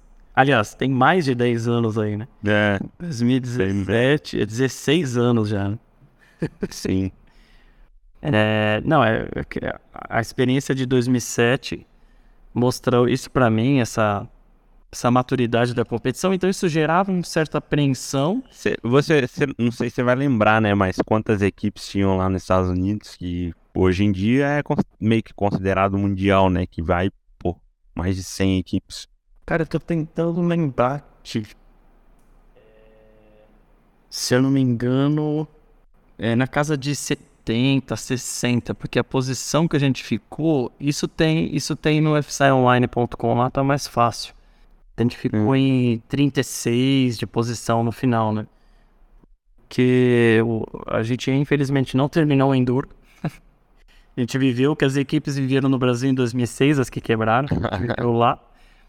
Que aí era a segunda grande lembrança que eu tenho é de eu estar tá com o pé no fundo do acelerador em quarta marcha, quarta marcha lá na Speedway, e aqui 30, 25 graus de volante, com o pé no fundo, numa velocidade altíssima, força lateral altíssima. Nunca tinha imaginado que aquele carro poderia desenvolver aquela força lateral e andando no enduro. Aí o carro parou, simplesmente ele apagou, né? Depois a gente foi ver que foi um componente da, da injeção, se eu não me engano, algum relé, alguma coisa ali da parte elétrica que trabalhava na parte de, alimentação do veículo de, e, e, que parou, simplesmente parou por aquecimento. Essa é a segunda grande lembrança. Aqui no Brasil eu fazia curva e segunda marcha. Nos testes na FEI a gente conseguia engatar uma terceira marcha com uma curva, um raio de curvatura um pouco maior, né? Um dia ensolarado. Mas lá é uma pista muito mais larga, o asfalto muito mais rugoso, né? Preparado para aquilo ali. E, e experiência, assim, essas, essas experiências todas me ajudou numa coisa que depois eu fui conversar com galera, assim, né, nas reuniões que a gente fazia de pós-competição. Me trouxe uma frieza muito maior em participar de competições, uma maturidade, acho que vem da maturidade essa frieza, né? E, e não tanto o desespero, a correria, o nervosismo ou é, imaturidade de resolver ou de solucionar algum problema ali. Lógico que isso foi, não foi uma coisa minha só, né? Mas da equipe como um todo. Praticamente dos 18 foram 12 ou 13 membros. Os que não foram foi por algum probleminha ali da, do visto, alguma questão é, da FEI não liberar pelo semestre, tinha umas coisas lá, umas regrinhas. Mas dessa galera de 2006, as que foram para lá, essa união que, que trouxe, né, cara, essa essa evolução, esse, esse aprendizado que eu tive, esse trabalho em equipe, vários pequenos momentos, tirando a viagem, né? Que também é uma coisa é, grandiosa. A primeira vez que eu saí do Brasil, assim, para ir para uma competição internacional, né? É, com responsabilidades, com orientador, contas para prestar, relatório de projeto para fazer em outro idioma é, mesmo eu não falando inglês, e talvez seja motivação para quem não fala inglês, é, eles entendem, né? Hoje talvez menos né? Do, dos brasileiros, né? Mas na época eles, eles entendiam, assim, gente, o esforço que a gente fazia. Então a gente é, colocava praticamente um tradutor da equipe para ir fazendo uma apresentação junto, naquelas partes onde tem pergunta, onde tem questionamento. E a parte memorizada ali de PPT mesmo, ou de banner, que a gente, eu ia tocando, né? Mas sem medo, cara. Era um medo que, com a tensão do momento, o calor da situação, vai se vai indo e você vai acaba, acaba é, superando esses obstáculos, né? O, o, idioma deixou de ser a barreira, né? Vai falando em português, o juiz que se vire para entender, chega uma hora que já tá pensando assim. O desafio é fazer o carro andar aqui o melhor possível. E, pô, legal ver um pouco da experiência aí. Inclusive, você falou que as condições de pista, né, totalmente diferente. E pelo por outros convidados que vieram aqui, normalmente eles falam que tem que ter um outro tipo de preparação para competição nos Estados Unidos, né? Justamente por, pelos fatores que você comentou e isso, é, em questão de aceleração lateral, né? Se for, for pegar o exemplo que vem na minha mente aqui do Cefast, que quebrou a asa lá fora, porque não, pô, não teve essa previ, não previu, né, essa condição de carga G tão, tão grande. Então, realmente, é bem, bem pontuado aí. Eu lembro também de uma outra coisa agora que você comentou da preparação, uma coisa que me assustou é os pilotos terem preparador físico ou sei lá, um personal trainer, né, alguém com eles Olha que só. você via claramente que não era um membro da equipe, era um técnico, né? Naquela volta de reconhecimento do enduro ali, né? Ali foi eu e o Lucas, os dois pilotos do enduro, rodar e os caras iam em seis, cinco pessoas. Caramba, são dois pilotos. E pela, pela dinâmica ali, você via que era né, alguns técnicos, o preparador físico falando. Isso deu uma, uma certa preocupação em mim, né? Esse piloto ali. e... Mas assim, não, assustou antes. Mas depois que você entra no carro, cara, esquece tudo e tem que levar a equipe junto ali, aquele projeto de um ano ou até mais. E ali, olha, a responsabilidade. Você comentou aí que pô, te deu uma dimensão muito maior de quantidade de equipes e tal. É, na época você já, sei lá, pelo menos eu fico muito atento com as equipes de fora também, né? Tipo, acompanho bastante Instagram e tal. Não sei se na época foi legal assim ver esses carros de perto ou você acompanhava, como foi? Cara, boa, boa, bem lembrado. Eu, eu lembro de ter, ter tido um problema ali com um membro da equipe americana que recebeu a gente, né, que adotou a gente ali, onde a gente usou de oficina para montar o carro e tal, é, por ter falado uma palavra em inglês que eles não, é, que eles não aceitam, né, os negros principalmente, é, pelo preconceito que para mim não era. Fui descobrir lá. É, no calor da situação, do cara vir discutindo comigo, falando, você tá louco, você não sabe a história é, dos afrodescendentes e discutir em inglês, eu, puta, eu me assustei. É, na hora ali, a gente, os caras separaram, falaram, não, calma aí. Porque na, na, nossa equipe tinha uma pessoa que tinha um apelido, eu não vou ficar falando aqui porque não precisa, né? É, e esse apelido lá não é bem visto. E eu usei sem querer. A gente já tinha falado, mas eu me desliguei, né? E aí o que aconteceu? Eu fiquei, né, não vou usar a expressão, mas eu fiquei com raiva desse cara e generalizei para todos os americanos, né? Falei, pô, os caras são folgados aqui e tal. Aí eu, eu, fui, eu me quebraram as pernas, né? né? O juiz da prova de design, quando fala do, da, da caixa de direção, ali eu já tomei uma rasteira. Falei, pô, velho, acho que não é isso, né? Não posso generalizar. Acho que foi um problema ali mesmo pontual. E o segundo grande a grande percepção que eu tive dos americanos enquanto competidores, engenheiros, né? Foi no último dia da competição que eles organizam aquele fechamento, que é o awards lá, que eles entregam os prêmios e tal. É, ali alguns carros expõem, né? É, os carros que ganharam aqueles desafios que eles fazem, né? Desafio de desenvolvimento de diferencial, desenvolvimento de motores e tal. E dos que ganharam, uma equipe ganhou por projeto de roda e fibra de carbono. E era uma coisa que eu estava pesquisando já para o próximo carro, RS3, trabalhar com fibra de carbono. Eu falei, não, vou ter que conversar com esse cara, bicho. Eu vou me virar no inglês aqui, vou conversar com ele. Aí eu colei no stand ali, fui, direto, né? Não falava bem inglês, já fui diretão. Falei, cara, como é que você fez essa roda? O cara sacou um laptop, abriu o CAD, começou a explicar tudo que ele fez. Abriu uma simulação numérica, começou a explicar tudo que ele fez. E aí minha barreira foi o idioma, né? Já não era mais aquilo que eu achava que era a cultura deles ou é, a minha é, a minha inferioridade técnica, né? Eu estava entendendo tudo que ele estava falando e eu estava tirando dúvida do idioma mesmo. Eu desenhava para ele para perguntar uma coisa ou outra e, cara, essa experiência, é, como um todo, né? me deu outra visão de como participar da competição, como ser participante, né, competidor de verdade. É, é, me, me desmistificou ali muitas coisas que eu tinha criado naquele, naquele pequeno é, período de tempo ali com eles, por ter tido a briga e tudo mais.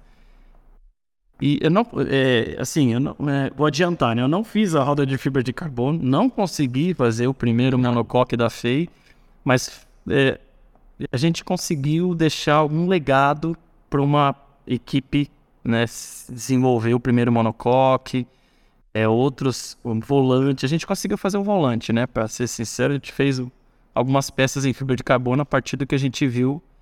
Não era um bicho de sete cabeças, né?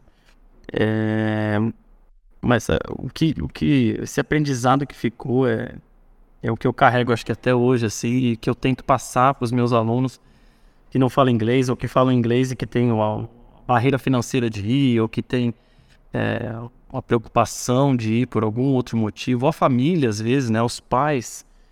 Os pais na época ficaram extremamente preocupados, né? a minha sorte é que eu nunca escondi o que eu fazia. Eu sempre contava tudo o que acontecia na equipe.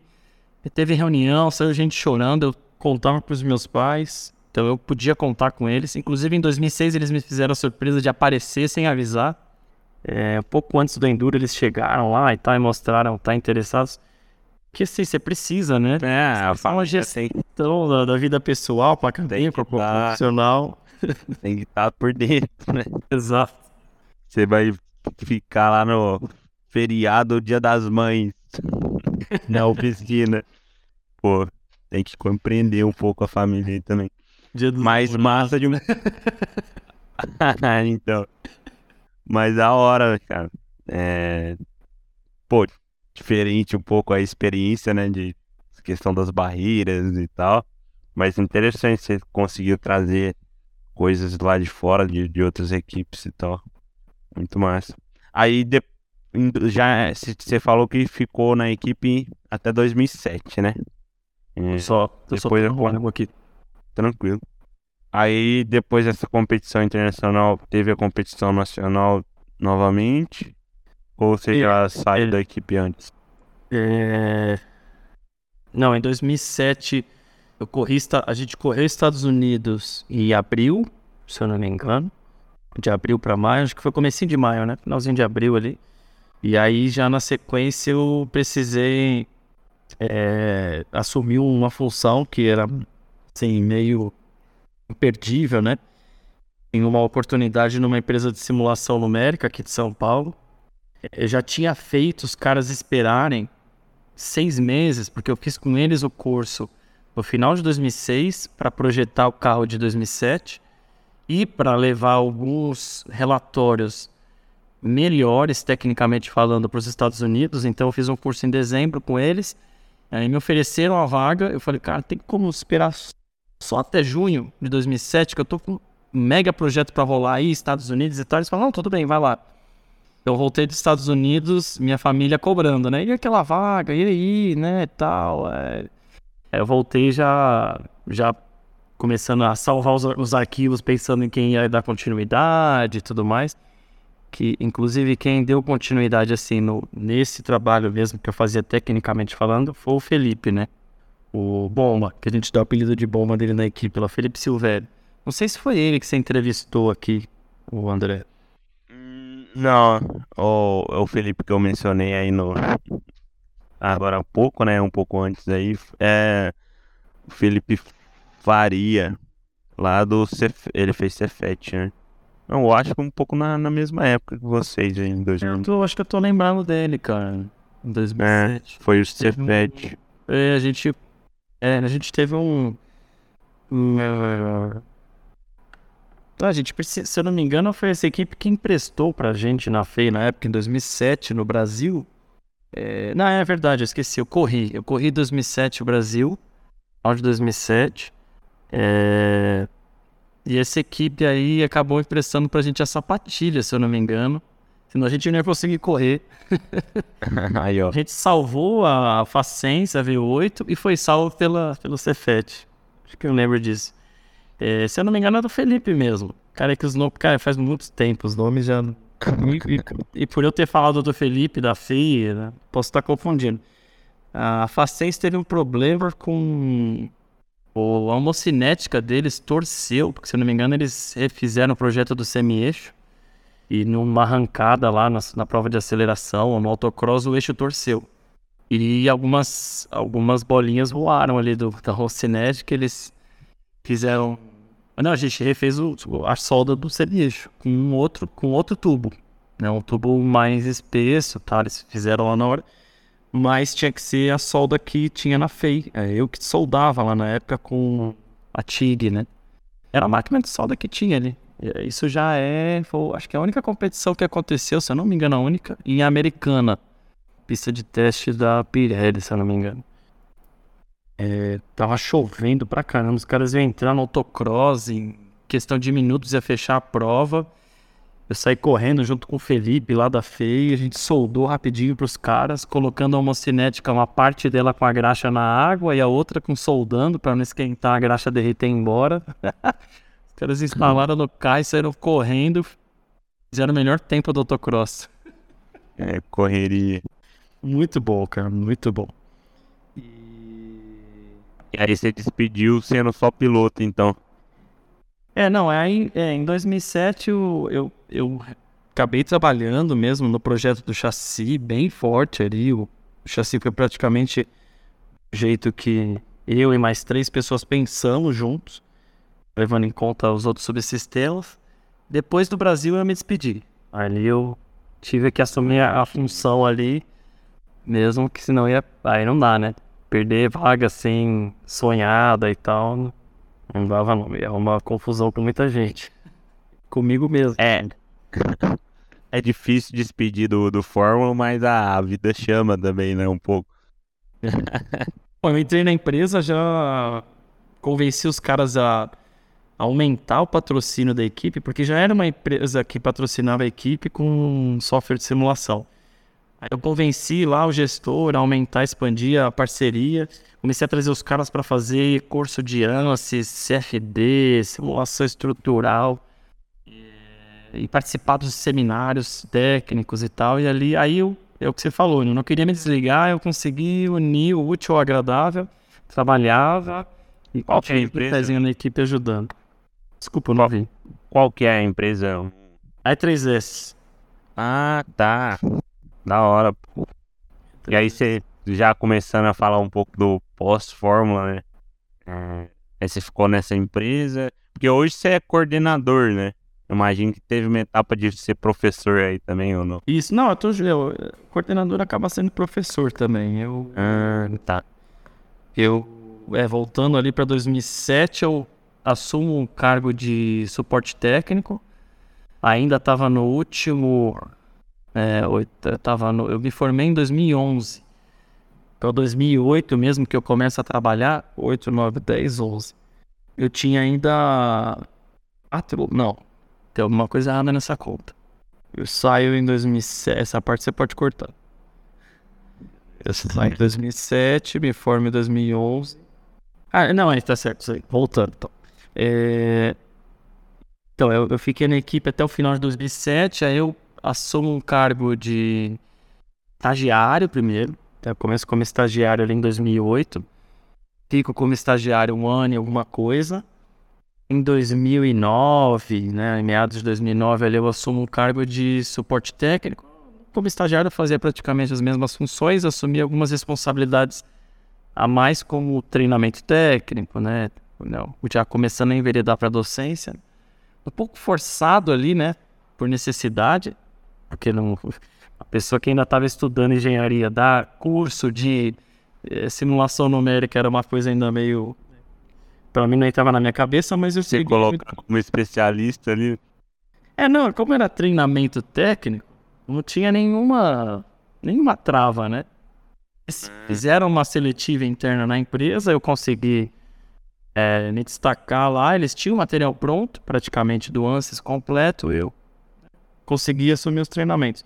Fiz vários treinamentos antes, mas aí em 2009 até 2000 ao final de 2010 fico na área técnica, estritamente técnica, e aí em 2011 eu começo a mexer um pouco com a área comercial também. É, nessas, nessas empresas de consultoria, você acaba, né, para ter um pouco de aumento de salário, a curto prazo, né, você acaba absorvendo as, as, as competências, as atividades de comerciais também. E aí me formo em 2011, engenharia mecânica lá à noite. Já saio da E3S e vou para a ESI Group, que aí é uma empresa do mesmo ramo, né, de simulação numérica, mas aí ela é uma francesa. Já assumo o cargo de engenheiro, é, engenheiro de desenvolvimento, com os mesmos, mesmos desafios, né, cara? Treinamento, aí inclui a parte de implantação de hardware, porque tinha realidade virtual lá, é, viagem para fora, e aí meu inglês, cara, não tinha jeito, né? Tinha que sair de qualquer jeito. Aí é gosto. Confesso que assim, eu, eu contente com a minha fluência, né? Senti bem na conversa. Foi depois da primeira viagem que eu fiquei cinco dias trabalhando mesmo. Trabalhando, imerso em 200 engenheiros falando inglês.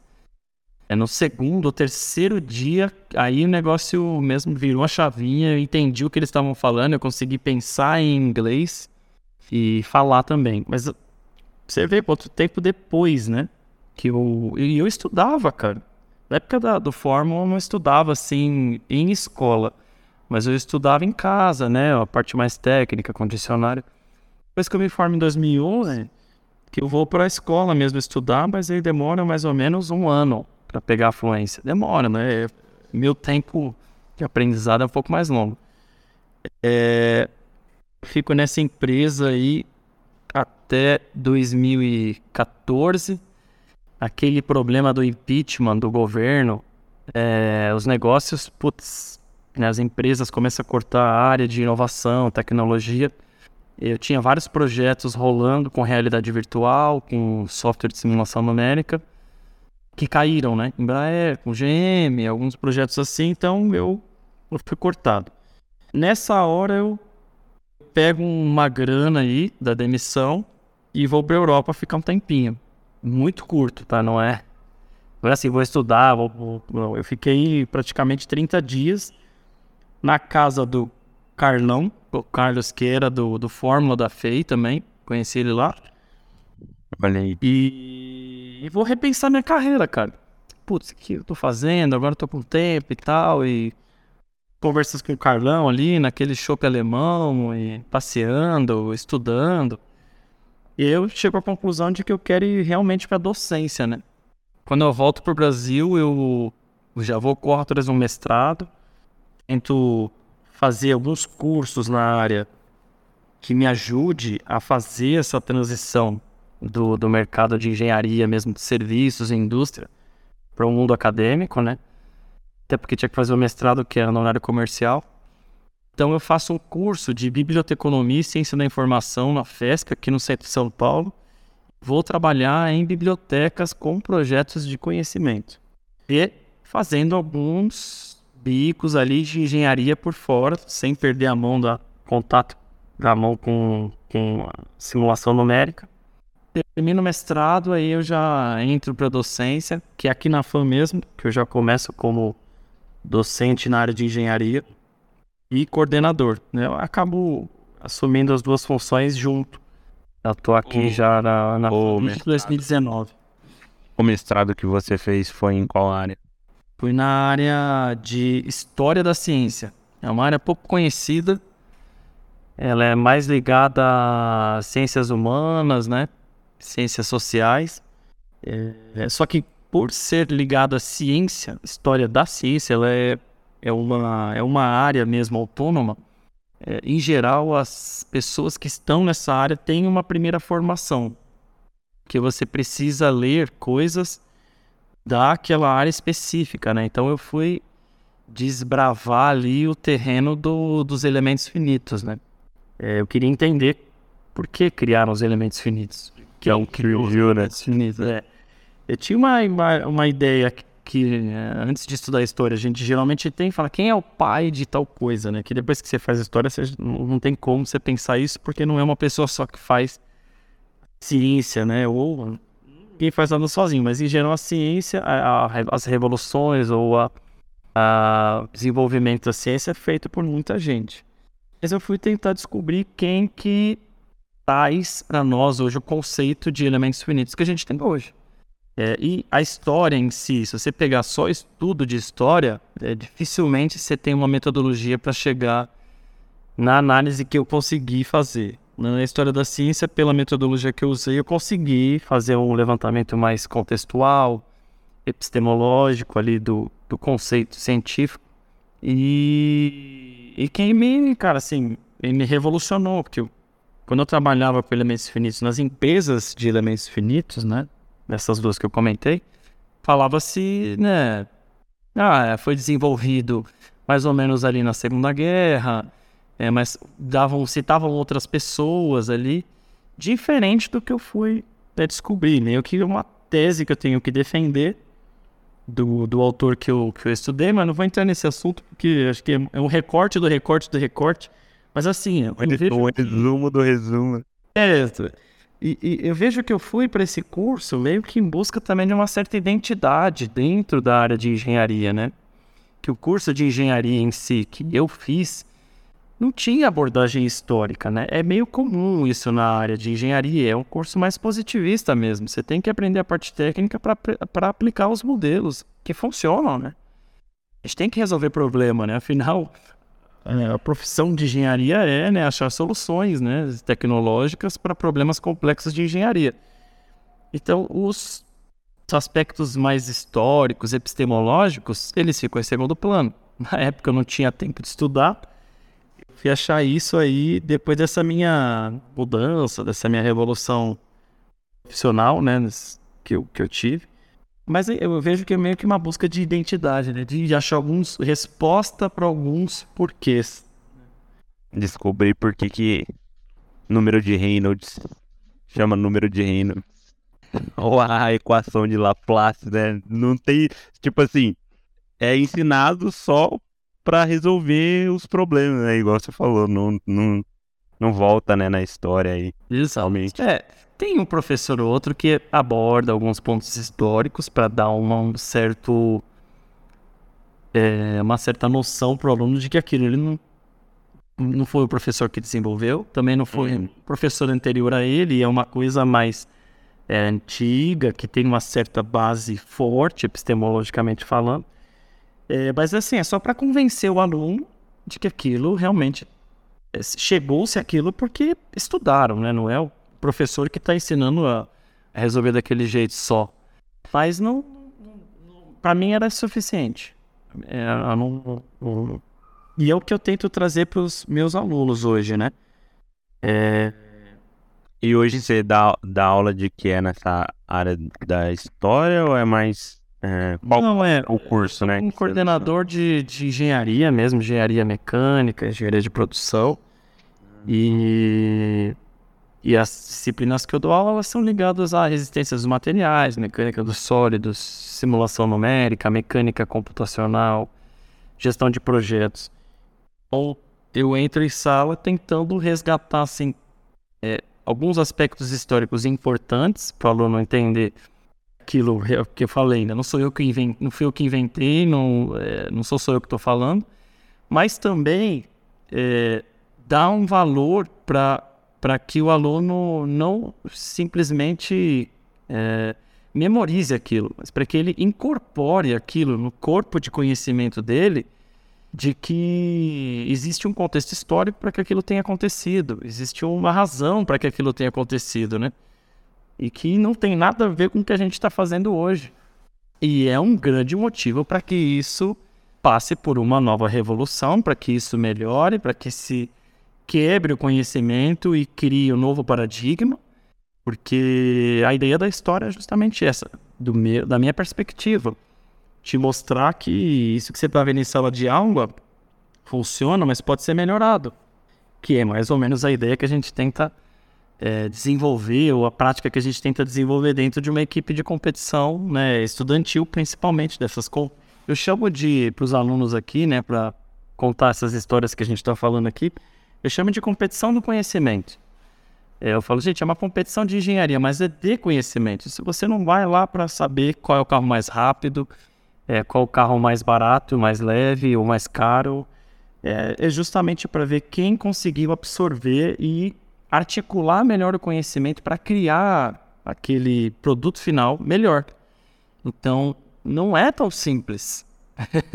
Só fazer um carro competitivo rápido e ir lá ganhar. Não é tão simples. É bem complexo e envolve muitas coisas.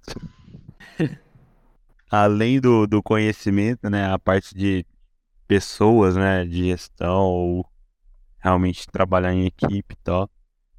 É, eu acho que esse é o grande ganho. A fase que o aluno vive, né? Ele é, é, pela idade em geral, né? Os alunos assim mais novos, em geral, vão estar com 20, entre 20 e 30 anos. É, essa fase é uma fase mais de se descobrir, de errar muito é, e de descobrir o outro, né? Que você não vai conseguir fazer nada sozinho, muito menos um carro. E, cara, essa experiência pessoal ali de troca é muito, muito rica e é uma grande oportunidade que eu vejo as instituições de ensino disponibilizarem para os alunos é, vivenciarem. Eu vejo alguns professores comentando às vezes comigo, né? Ah, e vocês não ganhavam nada para estar tá lá, né? Era só trabalhar e tal. o que, que ele está querendo dizer? Dinheiro, né, cara? Não, não ganhava. eu também nem pensava nisso. Porque, como eu disse, eu fui privilegiado, não precisava daquele, daquele, aquela bolsa que às vezes a instituição coloca ali para participar do projeto, ter o patrocínio e várias outras coisas, né, que corroboravam para aquilo. É, mas se a pessoa consegue, quero ver o caso, se ela consegue conciliar isso tudo e vivenciar, experienciar aquilo na essência mesmo, de, como uma oportunidade de errar, de descobrir o outro, de é, poder aprender antes o que ele vai aplicar ali na empresa, depois quando ele tiver de terno e gravata, com responsabilidades na carteira de trabalho e responsabilidade civil e ética perante um conselho regional que às vezes tem nas profissões, é imperdível, cara, imperdível. Se puder, né, se desdobrar em várias partes aí, se precisar mudar a vida, eu acho que vale a pena. É. É meu testemunho, né? Perfeito. Eu ia fazer uma última per pergunta, não, né? Deixar o espaço assim de conselhos para as novas gerações, mas você já até é... emendou aí e deixou seu recado. É, eu acho que, pô, novamente aí, muito obrigado. A gente está indo aí pro finalzinho do episódio. É, gostaria, acho que a gente cobriu bastante da sua trajetória aí no Fórmula Fê e é legal, né, saber um pouco mais da questão de carreira e você teve essa reflexão depois, porque eu, eu vou, vou falar aqui um pouco, é essa questão de início de carreira são muitas dúvidas, né? E eu tô num, num, nesse início e tal, e provavelmente quem, quem escutar também pode estar numa situação parecida. E muito obrigado aí, cara, pelas por compartilhar tudo isso e por estar aqui com a gente. Nada, que isso, cara. Para mim, sinceramente, ó, a gente do nosso objetivo de horário passou muito, então, porque a gente é, com certeza gosta aqui do que tá falando e só tenho a elogiar você por fazer esse trabalho extra, porque eu acho que realmente agora já virou praticamente um trabalho, né? Ter horário, é, fazer agendamento, ter um sistema para conseguir articular o negócio, fazer acontecer e ter contatos. Não é fácil, então parabéns aí por você continuar é, vivenciando essa experiência que você teve lá e trazendo, que eu acho que é a parte mais importante, é trazendo para quem está começando, início de carreira, início de, Fórmula SAE, o Baja, é, trazendo o que a gente viveu lá atrás. Você nem tanto, né? Você viveu. é o eu mais recente, um pouco.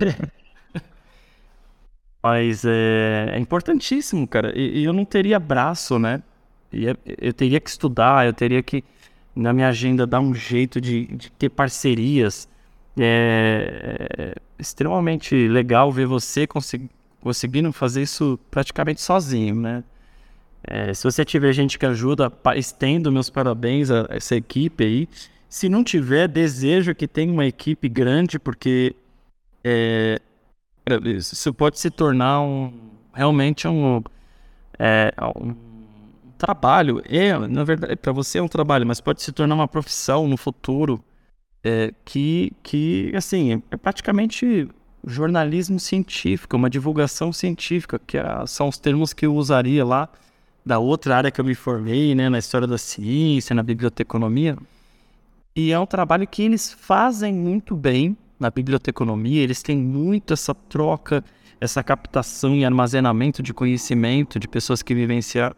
E o que a gente não tem na engenharia, e porque é realmente desconhecimento ou porque tem falta de tempo, o trabalho toma um tempo a mais e é outro universo, muitas vezes a pessoa não quer se aventurar e então para concluir, meus parabéns a você por estar tá fazendo isso. É um, é um trabalho multidisciplinar.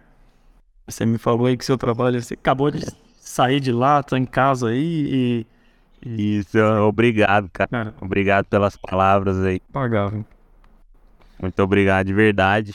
E é é, não tem muito o que falar, né? É só agradecer pelas palavras, pô, falando que é, é objetivo histórico. Realmente eu tento resgatar, cara, um pouco da dessas trajetórias e pô, esse episódio foi o início de uma dinastia aí, vai, vamos dizer aí da FEI que sete, eu acho que foram sete campeonatos ou seis, se não me engano.